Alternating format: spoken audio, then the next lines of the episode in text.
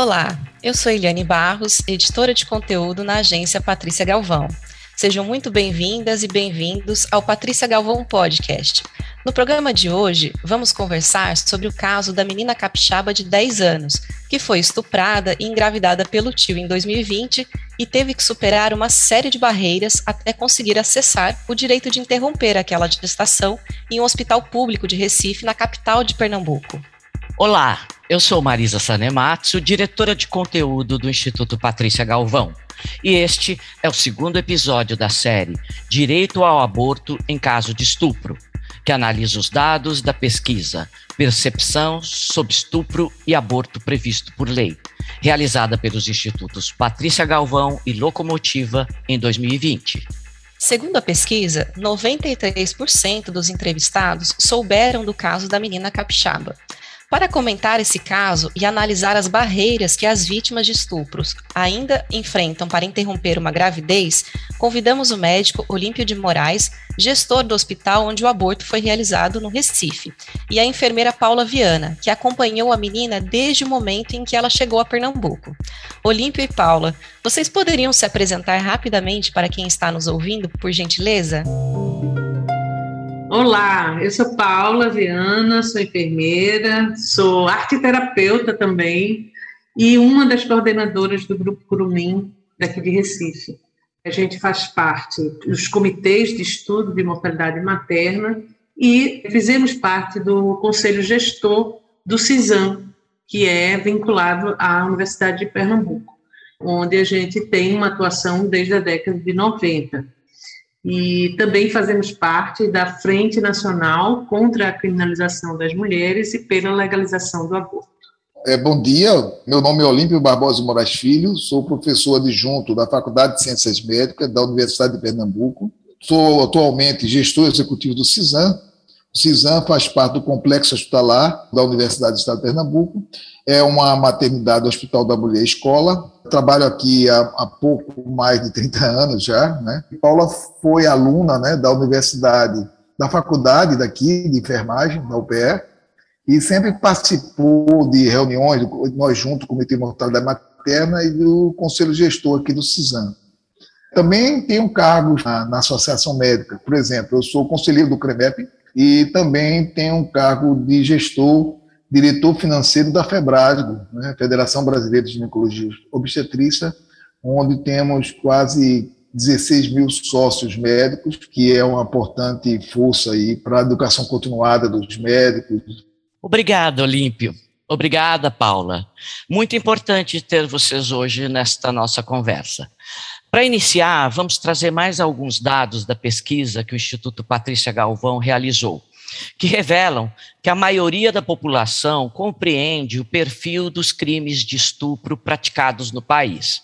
Para mais de 90%, as principais vítimas de estupro são meninas. O agressor é um parente ou uma pessoa próxima da família, e a maioria dos crimes ocorre dentro de casa.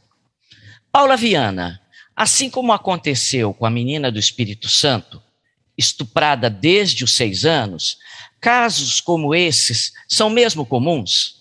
E o que pode ser feito para evitar que ocorram? Infelizmente, muito comuns, né, Marisa? Porque o Curumim a gente vem trabalhando há 32 anos é, com a saúde sexual, a saúde reprodutiva, né, com esses temas ligados e também com adolescentes. Então, a gente acompanha grupos de adolescentes é, de 10 até 17, 18 anos, e a gente vem acompanhando, olha, o, o Disque 100 de 2019 já dizia cada meia hora uma criança adolescente é, é, vítima de violência sexual no Brasil. E sobre esse tema que a gente vai cuidar hoje, né, da menina, a gente conversou com o delegado daqui da Delegacia da Polícia da Criança e Adolescente, e ele nos falou que em 2020 foi muito preocupante porque as denúncias diminuíram. Isso não quis dizer que crime não aconteceu. E eles sabem que sim, muito crime também cibernético, caracterizado como violência sexual também, assédio. Quanto isso tem sido uma realidade, infelizmente, né, para as meninas e adolescentes no Brasil, principalmente por conta desse isolamento é, obrigatório que a gente está tendo que viver esporadicamente. Primeiro, eu, eu, também gostaria muito de parabenizar né, o Instituto Patrícia Galvão, porque esse tipo de pesquisa da percepção da sociedade né, sobre esses temas, sobre esse tema em especial, é uma das grandes ações que a gente tem que empreender. É a divulgação, é falar sobre isso, é falar sobre como está se falando sobre isso, né, a reflexão crítica, né, a construção, porque assim a gente vai estar desconstruindo conceitos históricos, né, o, o machismo que é tão entranhado na formação da nossa sociedade, como as meninas não podem denunciar porque é seu pai, e há um grande sentimento de culpa, né, de estar tá transgredindo uma ordem, já que é seu pai, seu padrasto, né, seu, seu tutor, seu tio, enfim, é, quebrar essa barreira e deixar cada vez mais portas abertas para essas meninas se manifestarem.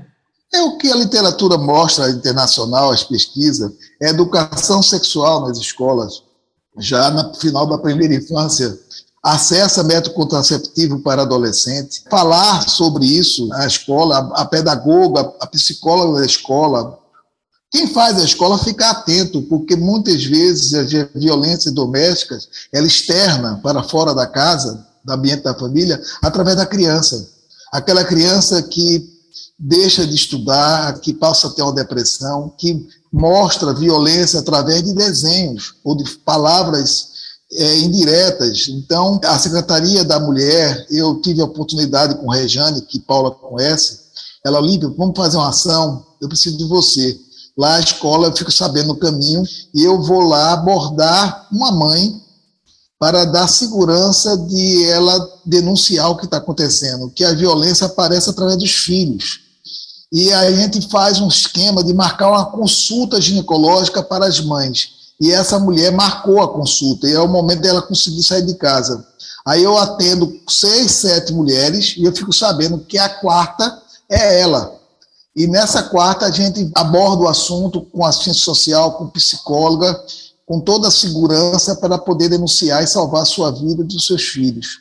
Então já fizemos isso algumas vezes, e é importantíssimo essa junção com a Secretaria da Educação, Secretaria da Mulher e a Secretaria de Saúde certo? Porque se ela não tiver essa ajuda, essa segurança, ela não consegue quebrar esse círculo vicioso da violência, porque ela não trabalha. Muitas vezes o homem ele bloqueia, nesse caso, até o contato com os familiares.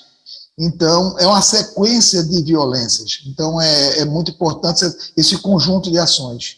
Muito obrigada, Olímpio, muito obrigada, Paula. Sem dúvida, né, esse, essa atuação em rede, assim, ela é fundamental para enfrentar a violência contra as mulheres.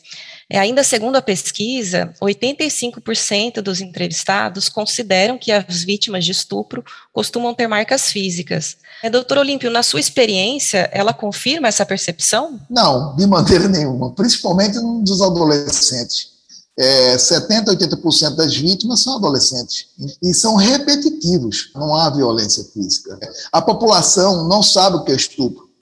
As mulheres não sabem o que é estupro. Os profissionais de saúde não sabem, muitas vezes não querem saber o que é estupro.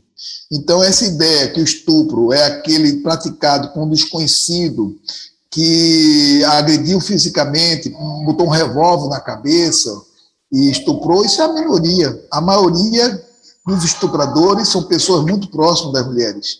São pessoas familiares, são ex-companheiros ou companheiros, né, namorados, pessoas de confiança. O perigo da mulher não está na rua, eu digo sempre, está em casa. Está na que a gente considera de família. Para os homens, sim, o perigo está na rua. Mas para as mulheres, o grande perigo está nas pessoas mais próximas, aquelas pessoas que deviam cuidar ou deviam amá-las.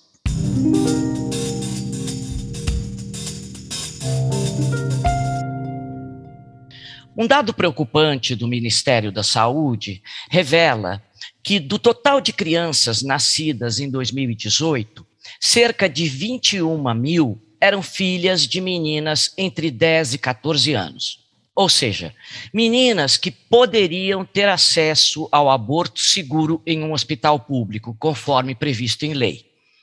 Paula, como podemos impedir que tantas meninas continuem a ter seus direitos violados?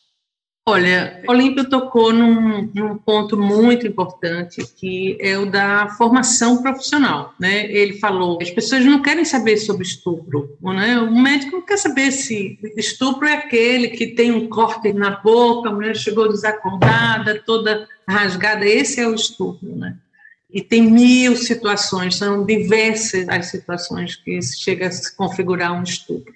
A formação profissional é central nisso, porque a mulher ela vai procurar a porta de entrada, deve ser primeiro, inclusive, estabelecimento de saúde. Eu faço sempre uma comparação. Se um homem levar um tiro na rua, leva um tiro na perna, vão levar ele logo para a delegacia ou vão levar ele para um hospital e se tratar. E, no caso de estupro, a mesma coisa. A porta de entrada sempre tem que estar é, na saúde. E falando sobre isso, um dos principais problemas, né? A gente tem a barreira de acesso, ele, ela é qualitativa quando a gente fala de formação profissional, de ter serviços que, que tenham assim, todas as maternidades sejam capazes de atender esse tipo de, de violência, mas que também tenha serviços específicos onde as mulheres podem ser acolhidas de uma forma bem mais é, integralizada, né, com uma equipe multiprofissional e, e tudo.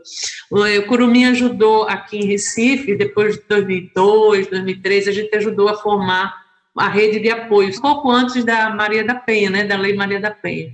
As redes, as políticas de atenção já estavam sendo configuradas né, nos municípios, nos estados, a gente já estava construindo. A gente montou uma equipe multiprofissional, médicos, psicólogos, pessoas também do movimento, né, profissionais que trabalham no movimento feminista pela saúde, e a gente montou uma equipe e trabalhamos com todos os agentes comunitários de saúde de Recife, todas as psicólogas, dentistas, é, enfermeiras e médicos e médicas também, poucos, né? porque em geral as médicas e médicos eles não vão para esses espaços de formação, isso é uma grande é, barreira, mas sim, tinham muitos participando.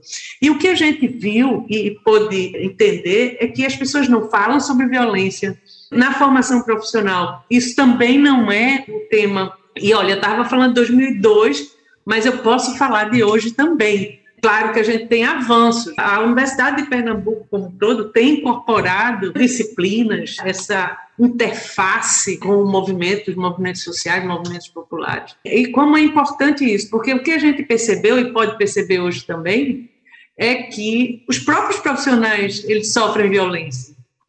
Então, eles, eles precisam saber lidar, lidar com isso também. Então, existe muito a subjetividade na relação entre um profissional e uma mulher, uma pessoa vítima de violência, precisa ser porque nós sofremos violências. Como eu, com o meu aporte, com a minha história, né, eu vou lidar com isso no meu cotidiano.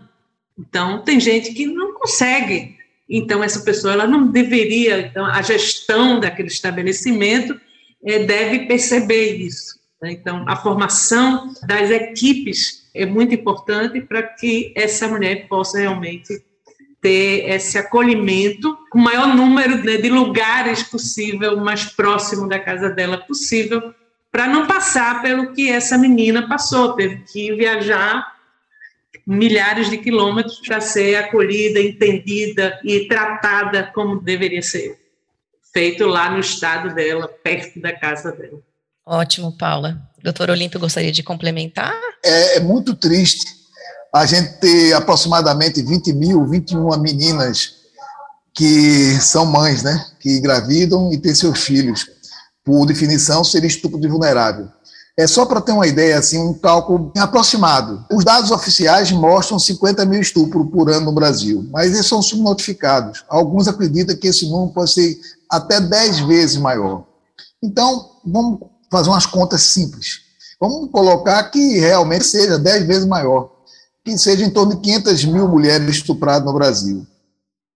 Se a gente considerar que o risco de gravidez pode ser de 5%, uma relação sexual aleatória, e teríamos um número que eu não me lembro agora, eu acho que é 5% de, de 500 mil, tem que fazer as contas, acho que dá 25 mil mais ou menos, certo? 25 mil gestações.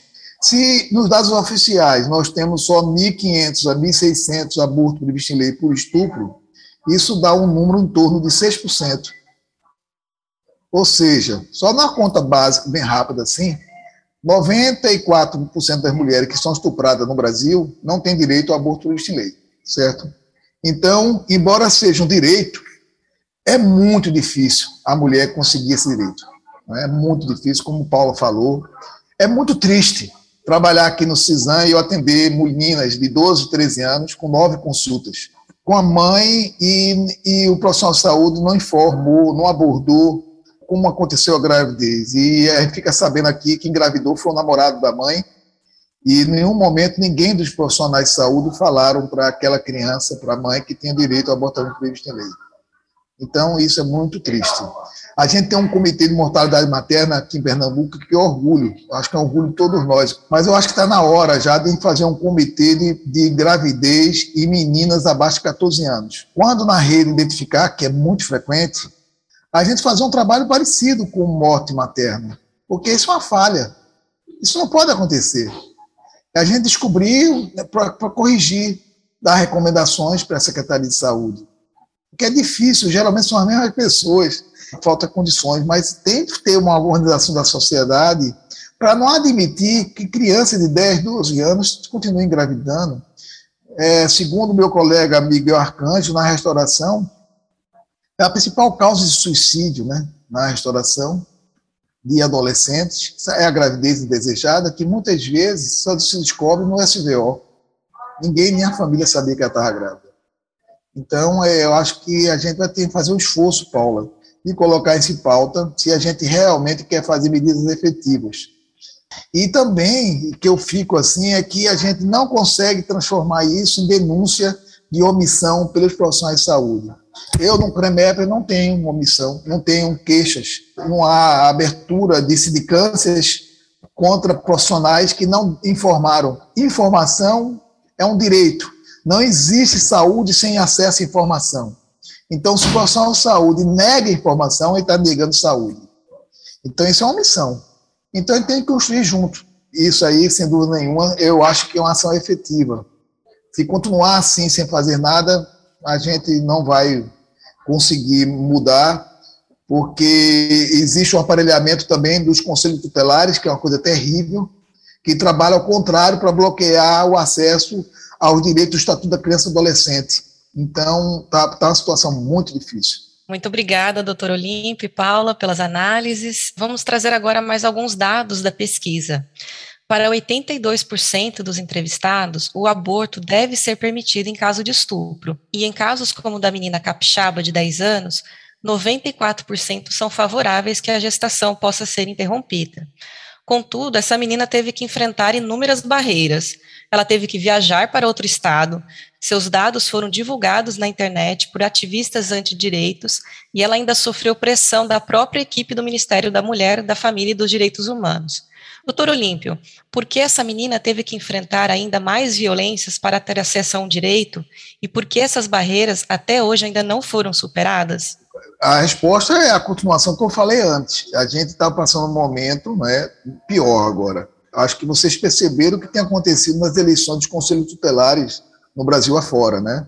É, hoje é o que está acontecendo, é principalmente as igrejas pentecostais estão instrumentalizando os conselhos tutelares para infringir a lei, infringir o Estatuto da Criança e Adolescente, aplicando coisas de crenças, como cura gay, que é importante é a família, que a violência só a família resolve, e bloqueando os direitos de proteção da rede, que a lei garante. Então, isso foi um exemplo muito importante, porque ali houve interferência. Os conselhos tutelares faz parte dos direitos humanos e está vinculado à secretária, né? a secretária da Mulher e dos Direitos Humanos. Indiretamente está vinculado, ela tem acesso e tem contato. Então, houve uma ação coordenada para bloquear, porque a avó da menina procurou serviço, procurou ajuda e foi negado, né? Bloquearam ela, entraram em contato à rede e descobriram que lá no Espírito Santo eles só fazem, só dão acesso ao abortamento até 22 semanas. E bloquearam essa menina né, de ter acesso ao procedimento do aborto legal e comemoraram quando ultrapassou 22 semanas. Só quando ultrapassou 22 semanas que liberaram para ir para a capital, Vitória, e chegando lá já sabia que ia ser negado. Então, o que aconteceu? Entrou a ação do Ministério Público, determinando a interrupção da gravidez. E como não se conseguia fazer no Espírito Santo, o secretário de Saúde, eu não sei como chegou ao meu, ao meu telefone, não sei, mas é, liga para mim. Eu disse, eu estou acompanhando o caso, porque na Febrasgo também a gente procurava interceder. Porque a gente tem uma rede que Paula conhece, da Comissão de Violência contra a Mulher, que é muito atuante. A gente tem a Helena Paro, aí tem o Cristiano Rosas, o Robson de Natal. E a gente tem uma rede no WhatsApp que a gente tem praticamente todos os serviços que funcionam no Brasil. É? E quando há dúvida, a gente comunica um com o outro, né? a gente fica sabendo o que está acontecendo no Brasil todo. Então, essa, a gente está muito preocupado. E quando ligaram para mim, eu disse: venha para cá correndo, pode vir para cá, compra passagem. E a gente manteve sigilo. A Paula estava sabendo, e a única coisa que aconteceu, mas que eu tenho certeza que não foi quebrado o sigilo, é que o secretário de saúde falou com o André Longo, né, que isso é uma coisa de Estado para Estado. E André Longo uma pessoa que eu confio muito. E ele ligou para mim e disse: Olha, pode trazer quem está aí com vocês. Realmente foi importante ele estar tá com a gente, porque se não fosse assim, eu acho que eu teria sido esquartejado ou morto, porque foi ele que cuidou da minha segurança a mandar dois carros da polícia para dentro do CISAM para tentar que invadisse o CISAM. E até minha integridade física, porque eu saí para conversar com eles e eu fui agredido, xingado e ameaçado. Né? E eu tive de pular o muro do, do ambulatório e ficar protegido lá com guarda sem arma, né? E com medo. E ainda bem que chegou a, a polícia e me deu segurança porque eu fiquei preso e não pude entrar na maternidade. E só completando assim, eles pensam que sou eu o médico que faz o aborto. Não sou eu, há 14 anos no meu plantão. É o CISAM. Eu apareço para proteger a minha equipe. Mas todos que trabalham lá, desde o porteiro, desde o atendente, desde o maqueiro, não é? Todos, a gente procura dar treinamento e correções. Claro que é difícil, porque o concurso é público. E a residência troca. E as pessoas trazem sua verdade.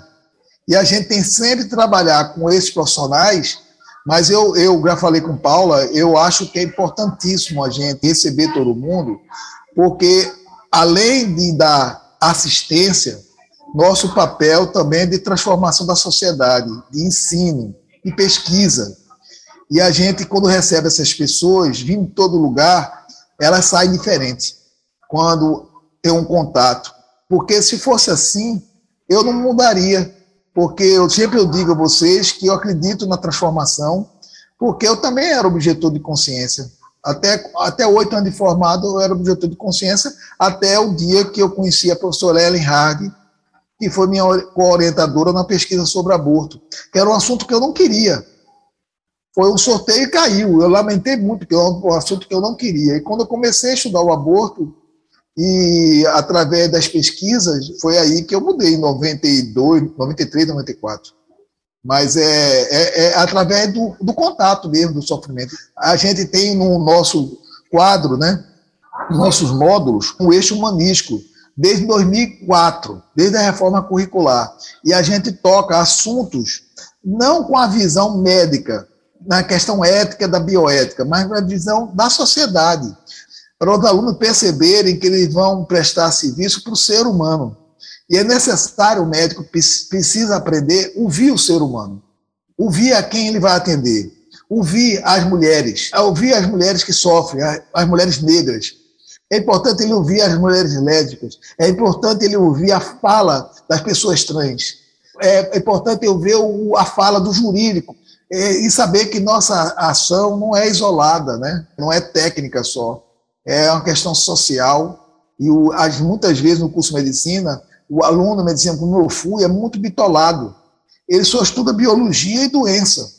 Ele não tem nenhuma noção do seu papel como ser humano, como cidadão, seu papel político transformador, ou então de liderança também, como a enfermagem tem. Porque a gente tem que ser a, a mudança, né? Então, eu sou muito feliz de estar no, no, na UPE, né?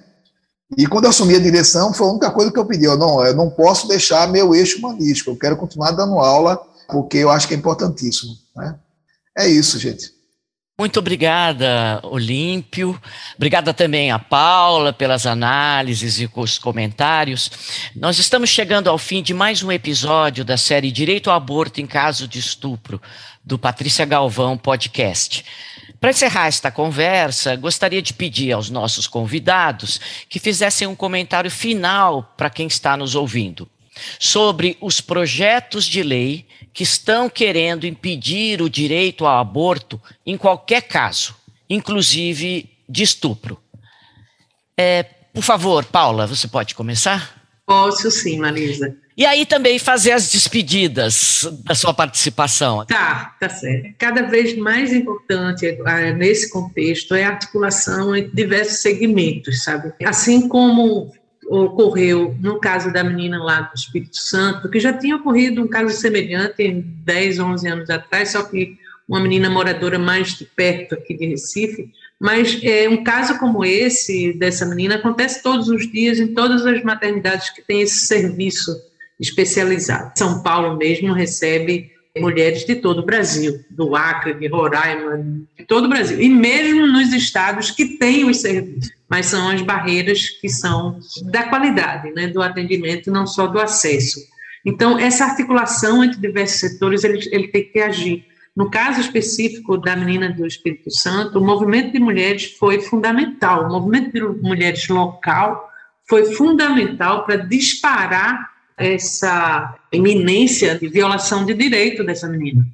Então, a partir do movimento local, rapidamente e nacionalmente, a gente formou um grupo, um aplicativo de mensagens. Ali dentro tinha Febrasgo, representado por várias é, médicas e médicos, tinha juristas, tinha Cladem, de advogadas, vários setores. Foi uma força-tarefa para fazer toda essa articulação, para viabilizar formalmente, legalmente, o acesso dessa menina.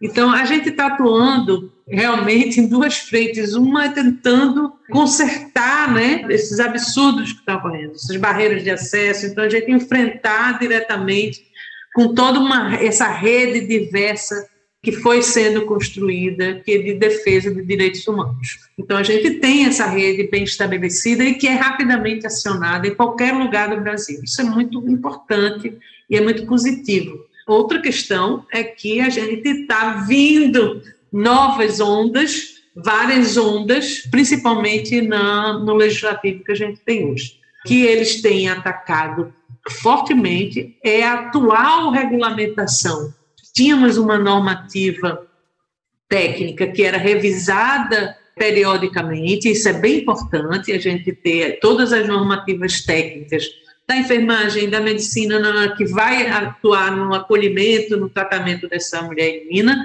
Então, a gente precisa atualizar isso, e aí é uma grande responsabilidade das sociedades especializadas, mas o mais importante é da gente estar fortalecendo essa articulação entre esses diversos setores para a gente poder garantir que haja uma democracia, que haja uma promoção dos direitos das pessoas.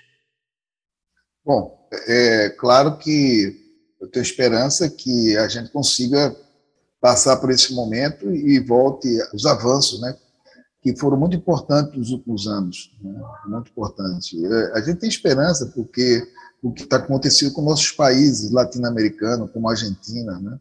Eu espero que o Chile, com a mudança da Constituição, provavelmente vai mudar a lei em relação ao abortamento, como aconteceu agora recentemente no México. Então, a Bolívia está acontecendo isso, a Colômbia está acontecendo isso. O Brasil sempre foi visto na América Latina como pioneiro. A gente andava na frente dos outros e todo mundo ficava assim, olhando como o Brasil é maravilhoso, como está avançando os direitos reprodutivos e a gente saiu do trilho. Mas eu tenho muita esperança, minha gente, que a gente retorne para os trilhos brevemente e o ódio, a misoginia, né? E o valor das pesquisas, da ciência. A ignorância não pode, a ignorância não vai vencer. Então, a, é, a gente está aí com várias ações. A gente tem um inimigo comum. A gente pensa diferente. Eu penso diferente de Paula e vocês provavelmente. É, mas nesses pontos assim chaves da democracia, das ameaças que estamos vivendo, a gente está todo mundo junto. Eu espero a gente ter orgulho novamente na nossa vida, que a gente tem construído, porque eu sonho, né? Eu, todo mundo tem sonho, Paula também, os sonhos são parecidos. Eu penso assim que eu queria morar num país em que a gravidez fosse um direito para as mulheres e que a gravidez não fosse uma penação, não fosse sofrimento. Na minha área de obstetrícia seria a maior realização a gente tratar as mulheres com dignidade e garantir seus direitos. Isso é que me move todo dia para levantar da cama. Tem dias que dá uma tristeza, né?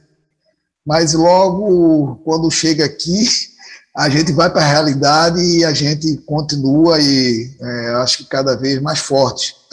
O outro lado se organizou, mas eu acho que com esse período a gente está bem mais forte também. Eu percebo isso porque eu acho que a gente criou várias sementes.